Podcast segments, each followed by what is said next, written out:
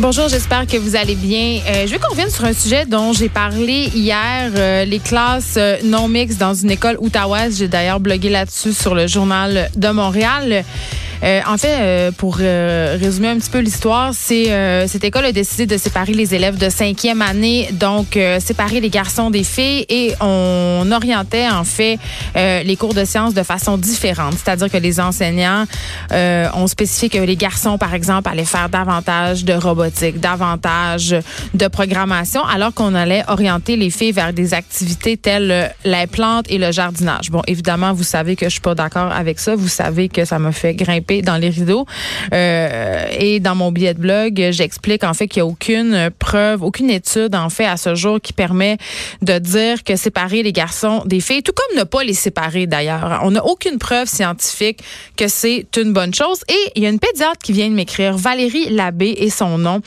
Elle me dit euh, bon qu'elle a lu euh, mon article sur l'école avec intérêt. Elle est pédiatre, ok, et elle s'inquiète de la santé mentale de nos jeunes, en particulier de nos jeunes Et ça, je le soulignais hier euh, quand on a parlé de ce dossier-là. Je disais quand j'ai appris qu'on voulait séparer les garçons des filles, moi c'est pas ça qui me fait capoter. C'est pas séparer les garçons des filles.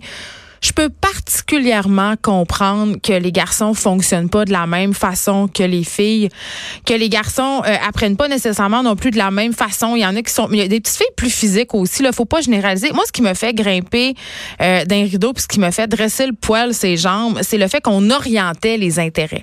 C'est le fait qu'on présupposait que les garçons s'intéressaient davantage à certaines matières et que les petites filles ben, s'intéressaient au sujet de filles. Euh, mais cette pédiatre là, quand même, Valérie Labbé apporte un point que je trouve intéressant de partager avec vous. Elle dit euh, prochainement, nous irons en commission parlementaire pour voir comment diminuer la surconsommation de médicaments surtout chez nos jeunes garçons. Vous savez, là, il y a 44 euh, médecins psychiatres qui sont sorti plus tôt cette année pour condamner euh, la surprescription de médicaments. On parlait cette semaine avec euh, euh, le psychiatre Chamberlain aussi. On prescrit beaucoup d'antidépresseurs, surtout aux jeunes filles, mais aux jeunes garçons, il soulignait le docteur Chamberlain quand on s'est parlé en entrevue. Aux garçons, on prescrit beaucoup de l'Ritalin, on prescrit beaucoup de, de médicaments contre l'hyperactivité. Et cette pédiatre-là dit, euh, je m'intéresse sans être une spécialiste d'éducation aux différences gaffées. Il y en a et de façon généralisée tout en respectant aussi l'individu. Euh, évidemment, elle n'est pas aussi critique que moi face au choix de l'école. Euh, un essai, c'est aussi avoir le courage d'essayer de trouver des façons de faire différemment. Peut-être qu'ils ont été maladroits en nommant le jardinage et la robotique. Sans doute. C'était très maladroit. Mais elle dit, on ne peut pas nier qu'il y a des différences entre les gars et les filles. Maintenant, comment rendre le mieux et répondre le mieux à chaque genre, ce n'est pas évident. Séparer les sexes n'est pas une si mauvaise idée en les gardant dans des écoles mixtes. D'ailleurs, il y a des écoles privées. Il y a d'autres personnes qui m'ont écrit pour me dire euh, qu'au collège euh, Jean Brébeuf, une école privée bien connue de Montréal, et l'école Reine-Marie aussi, dont j'ai parlé au directeur euh, il y a peu concernant cette fameuse campagne de publicité. On pouvait voir des enfants avec des couronnes sur la tête et le slogan pour un épanouissement épanouissement royal, eh bien, au Collège Ville-Marie aussi, on sépare euh, les élèves mais je le redis, là, séparer les élèves, ça peut être une bonne chose. Et c'est ce que pense peut-être aussi la pédiatre Valérie Labbé qui m'a écrit. Elle dit, euh, ça peut améliorer la vie euh, de tous les élèves et en particulier nos jeunes garçons dans un système d'éducation qui est bien féminin. Et ça, je le soulignais aussi, peut-être que si on n'orientait pas autant euh, les intérêts des garçons et des filles, il y en aurait plus de profs masculins, il y en aurait plus aussi des infirmiers. Donc oui, c'est un sujet glissant, mais évidemment, ça soulève des débats. Où là, il y a Bougarici aussi qui m'a écrit pour réagir euh, il m'a dit quelque chose que j'ai trouvé très drôle. Il m'a dit, mais moi, j'aurais aimé ça être séparé des filles parce que les filles ont ruiné mon, mon école secondaire. J'étais sans cesse détournée vers elles. Ben, j'avais envie de lui répondre et c'est un argument qui revient souvent, là, puis je le disais dans le billet de blog. À la base, si on séparait les garçons des filles, c'était pour des raisons judéo-chrétiennes c'était pour pas que les petits gars et les petites filles se pognassent dans le cours de récréation. C'était ça l'idée. Mais une grande partie des apprentissages à l'adolescence et surtout pour les jeunes garçons, c'est de se gérer. Moi, ce discours selon lequel les garçons peuvent pas gérer, euh, puis j'en ai souvent parlé quand il y a été question des politiques vestimentaires dans les écoles, de mettre le fardeau, si on veut, euh, du désir sexuel des garçons sur le dos des petites filles, de leur dire arrêtez de vous habiller de façon aguichante, mettez pas de bretelles euh, à camisole spaghetti, mais c'est le même combat que de dire séparons les garçons des filles pour pas que les garçons soient dérangés par tout ce sex appeal. Donc, oui, c'est un sujet vraiment qui soulève les débats et je le répète encore, c'est important de le souligner, ce n'est pas de séparer séparer les garçons des filles pour des raisons pédagogiques qui me dérangent, c'est d'orienter les intérêts. C'est de dire qu'une petite fille, ça s'intéresse plus au français, puis que les garçons s'intéressent plus aux mathématiques. Et on, va avoir un sujet qui est en lien avec ça aujourd'hui à l'émission, euh, puisque à Polytechnique, l'école Polytechnique, euh, ils vont recevoir un prix pour leurs efforts parce qu'ils ont mis en place un système de parité homme-femme. Euh, et on va en parler justement du peu de femmes en sciences, du pourquoi, du comment, pourquoi il y a presque, il y a moins de femmes qui s'inscrivent à Polytechnique. Est-ce qu'on est vraiment prêt à une telle égalité dans le monde justement de l'ingénierie et du génie mécanique? Frédéric Mockel aussi, qui est recherché ici, mais quand même, qui fait des chroniques maintenant euh, sur les podcasts parce qu'il aime vraiment beaucoup ça. C'est super intéressant. C'est la campagne électorale. Et là, on va se demander quels sont les podcasts politiques les plus intéressants à suivre durant la campagne fédérale. Il y a différents styles de podcasts. Il y en a des bons, il y en a des moins bons. Donc, on va vous en suggérer quelques-uns qui vont vous aider à faire, euh, à vous faire une tête parce que je ne sais pas si vous êtes comme moi. Moi, j'ai fait la boussole électorale. Je garde pour moi le résultat. Puis là, à, chaque fois que je dis ça à quelqu'un de mon entourage, ils me disent C'est sûr que toi, tu dois être conservatrice. Je, garde ça pour moi. Mais ça m'inquiète que vous me disiez ça. Ça m'inquiète vraiment.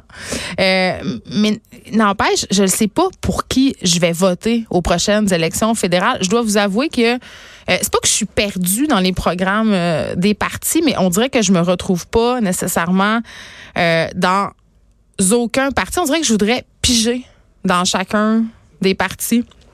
Mais voilà, euh, donc des podcasts électoraux qui vous aideront euh, à vous faire euh, une tête. Un rapport choc qui est sorti aujourd'hui, qui nous dit en fait de l'Institut du Québec, qui nous dit qu'on doit améliorer l'encadrement du parcours des enseignants, évidemment pour combattre la pénurie d'enseignants puis améliorer la qualité de l'enseignement. Et c'est surtout là euh, que moi je trouve ça très très inquiétant. On va faire le point sur ce rapport-là avec Mia Omzi qui est la directrice générale de l'Institut du Québec. On va parler entre autres de la rémunération des profs à nos profs qui sont vraiment moins bien payés qu'ailleurs euh, au pays, mais pas juste ça. Euh, on va parler des critères qui sont pas bien élevés, ok, quand vient le temps de sélectionner les étudiants au bac en enseignement. Et c'est pas nécessairement la crème de la crème qui se ramasse là. Et aussi, vraiment, euh, les profs ont un problème d'image. Là, vous allez me dire, tout est dans tout. Ben oui. Comment revaloriser la profession au sein de la population? C'est un métier excessivement important. Professeur, c'est un métier euh, qui, avant, avait ses lettres de noblesse. Pourquoi on est rendu qu'on est à ce point contre les profs? On le voit aussi dans la relation parent-professeur. Avant, quand le professeur écrivait aux parents pour dire euh, euh, votre enfant a une mauvaise note, l'attitude des parents, c'était ça de vouloir récupérer, de vouloir rectifier le tir. Mais maintenant, les parents écrivent au professeur, ben comment ça que mon enfant a une mauvaise note, c'est ta faute. Donc, l'image du prof, le clientélisme euh, est à l'honneur. L'image du prof en souffre beaucoup. On parlera de tout ça et euh, évidemment du problème de pénurie en enseignement.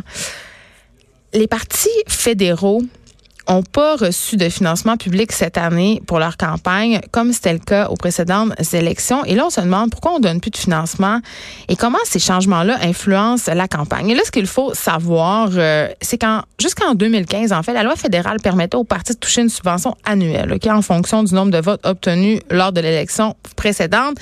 C'est plus le cas parce que vous pouvez vous imaginer que ça donnait une méchante longueur d'avance aux partis qui étaient populaires. on s'entend, donc les plus petits partis étaient condamnés à, des plus petits partis. Mais là, est-ce qu'on est vraiment euh, dans une situation qui est plus heureuse? Je ne pense pas. On va parler des effets de cette politique-là avec Éric Montigny, qui est professeur de sciences politiques à l'Université Laval. Chose promise, chose due. Grosse semaine environnementale hein, pour souligner la manifestation de vendredi. Et là, on a voulu faire un petit peu différent des autres jours parce qu'on est toujours négatif, évidemment, quand il est question d'environnement. On traverse une crise et ça fait monter l'éco-anxiété chez bien du monde. Mais quand même, il y a des domaines, croyez-le ou non, où on s'améliore. Et euh, Baptiste Zapirin est de retour. Baptiste qui est le chef de marque dans cinq minutes, la marque où, euh, dans le Journal du Mal, où on explique toutes sortes de choses.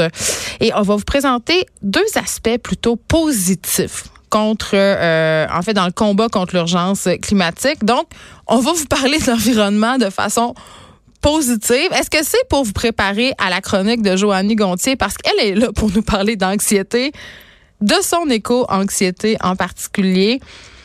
Et elle m'a dit de me préparer, Joanie Gontier. Elle m'a dit qu'elle me poserait des questions pain personnel sur mon fin fond. Donc, il faut que vous soyez là. Vous savez comment je suis un grand livre ouvert, parfois un peu trop. Mais on va se parler euh, d'anxiété, de sommeil, euh, d'à quel point, justement, on est névrosé. Puis je pense que c'est correct qu'on s'en parle. C'est pas juste une affaire de filles. Les gars aussi souffrent d'anxiété de plus en plus et hésitent de moins en, de moins, en moins à en parler. Émilie Ouellette, humoriste, est ici. Euh, évidemment, Émilie qui nous parle toujours, cette mère de quatre enfants, de sujets familiaux elle va nous parler du fameux deux ans, le Terrible Two. Mais elle, Emily, elle fait jamais rien comme les autres. Elle, le Terrible Two, elle aime ça. Elle voit ça d'un œil plutôt positif. Et là, pour une fois, je dois dire que je suis un peu d'accord avec elle parce que moi, j'ai jamais trouvé que le Terrible Two de mes enfants était particulièrement difficile. Je trouve ça plus trop drôle, moi. Je dirais que je trouve le fucking four pas mal plus difficile. Tu sais, là, cette époque où ils commencent à revendiquer de porter les, vêtements qu'ils choisissent. Là, ma fille, je vais jamais oublier cette phase quand elle avait 4 ans où elle voulait s'habiller tout seule et qu'elle mettait absolument, elle, prenait 32 minutes pour mettre son chandail à l'envers, évidemment. Et quand je lui souvenais qu'il était à l'envers, alors qu'il me restait comme 5 minutes avant de partir au bureau pour pas être en retard, elle m'astinait qu'il était pas à l'envers. Ça, je pourrais tuer quelqu'un. Euh, tellement ça me gossait. Euh, avant qu'on se parle de tout ça, je veux euh, reparler de la compagnie Mattel euh, qui fait beaucoup d'efforts ces derniers mois, ces dernières années pour modifier l'image de Barbie. OK, on sait là Barbie qui a été largement critiquée pour avoir un modèle de poupée unique, pour avoir aussi propagé une image irréaliste peut-être du corps de la femme, de la beauté féminine, qui est une beauté blonde, blanche, avec des mensurations totalement improbables. Et évidemment, l'offre et la demande décidant et faisant foi de tout en affaires, Mattel a bien senti la soupe chaude et a bien senti que si euh, la compagnie voulait continuer à vendre la fameuse poupée, euh, elle devait écouter les doléances des parents, des mères en particulier, et devait s'adapter aux changements sociaux euh, que l'on traverse. Donc, de plus en plus, on a des Barbies qui sont de diverses origines. On a des Barbies qui pratiquent différents métiers aussi. Hein. Au début, tu avais la Barbie mannequin, la Barbie Godaille, c'était pas mal juste ça. Maintenant, tu as des Barbies vétérinaires. On a parlé d'une Barbie astrophysicienne ici. On a parlé d'une Barbie aussi euh, euh, avec une condition particulière, une Barbie en chaise roulante, euh, quadraplégique. donc, on essaie d'inclure le plus de spectre possible, ce qui est bien. et là, Mattel met en marché les poupées Creatable World. OK? Donc, ce sont des poupées non genrées on, dirait que je sais pas pourquoi. Je pense que Richard Martineau et Sophie Durocher vont aimer ça. Je pense qu'ils vont acheter des poupées euh, World. je les taquine, je les taquine. Euh, mais euh, ces, ces Barbies-là, en fait, ils vont permettre aux enfants de jouer avec les gens. Donc, c'est des poupées qui, viennent non genrées. Et là, on va pouvoir personnaliser les cheveux, les vêtements, les accessoires. Et de cette façon-là, Mattel dit, on va avoir un, un jouet qui n'est pas dicté par les normes de genre. Et et là, attends, je les cite parce que c'est très drôle. Mattel dit euh, Les jouets sont un miroir de la société et comme le monde continue à célébrer l'impact positif de l'inclusivité, nous croyons qu'il était temps de créer une gamme de poupées sans étiquette.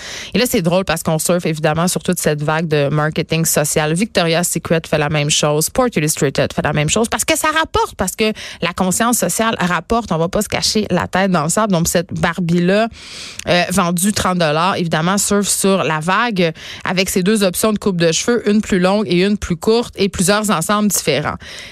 Et c'est là que je dis un peu, hey, minute papillon, parce que c'est bien beau tout ça, là. Euh, mais il y a encore cette idée, tu tu me présentes des cheveux longs, des cheveux courts. Là, fait que t'es encore en train de me dire, évidemment, que les gars ont les cheveux courts, que les filles ont les cheveux longs. Tu sais, on est encore dans les stéréotypes. Si les vêtements de cette poupée-là sont genrés. Même si on peut changer le sexe de la Barbie, les vêtements demeurent genrés. Et en plus, on est encore dans les stéréotypes du physique parfait euh, de Barbie et Ken, c'est-à-dire que ces poupées-là, elles ont des mensurations euh, parfaites, entre guillemets, et réalistes. Euh, et je vous ai... Puis ça, c'est ce qui me dérange peut-être le plus chez Barbie avec le manque de représentativité raciale auquel on est en train de remédier. Ça, c'est bien, mais le manque de variété physique est quand même assez préoccupant. Puis Barbie a mis, euh, Mattel a mis en vente en fait une poupée euh, Barbie qui est plus chubby. Et vous essayerez, vous autres, de faire jouer vos enfants avec ça. Moi, j'ai essayé, j'en ai acheté à ma fille Sophie. Elle a une grosse, grosse passe Barbie. Là. Écoutez, elle joue avec ses Barbies trois heures par jour. Euh, et j'ai acheté des, des Barbies de la diversité corporelle. Ben, elles sont restées dans le coin de sa chambre, c'est un mot du temps. Elle, elle voulait rien savoir de jouer avec. Ça nous, ça dit quand même long, là. Ça nous en dit quand même long sur comment les petites filles voient déjà à un âge aussi jeune que 6-7 ans euh, la beauté comme étant la minceur. Donc, tu sais, Barbie fait de gros efforts, mais selon moi, on est encore très loin de la coupe aux lèvres.